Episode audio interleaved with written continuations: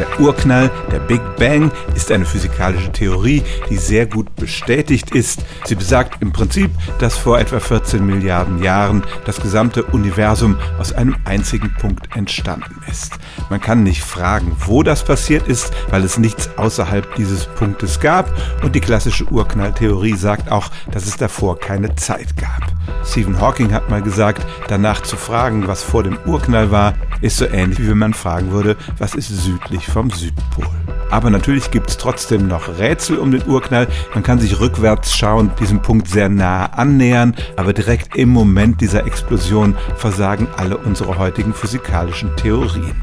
Und in letzter Zeit kommen Quantenphysiker auch mit neuen Konzepten. Eine davon ist die, dass vor dem Urknall ein anderes Universum in sich zusammengefallen ist und wir jetzt wieder expandieren oder auch ein sogenanntes Multiversum, in dem es viele Universen gibt, die in unregelmäßigen Abständen entstehen und wieder vergehen. All diese Konzepte haben allerdings einen großen Nachteil. Es handelt sich um Theorien, die keine testbaren Konsequenzen haben. Das heißt, sie machen keine Vorhersagen, die man mit irgendwelchen Daten aus der realen Welt bestätigen oder widerlegen könnte. Zurzeit gilt also, es ist nach neueren Theorien durchaus möglich, dass es vor dem Urknall etwas gab, aber das zu überprüfen ist im Moment noch nicht möglich.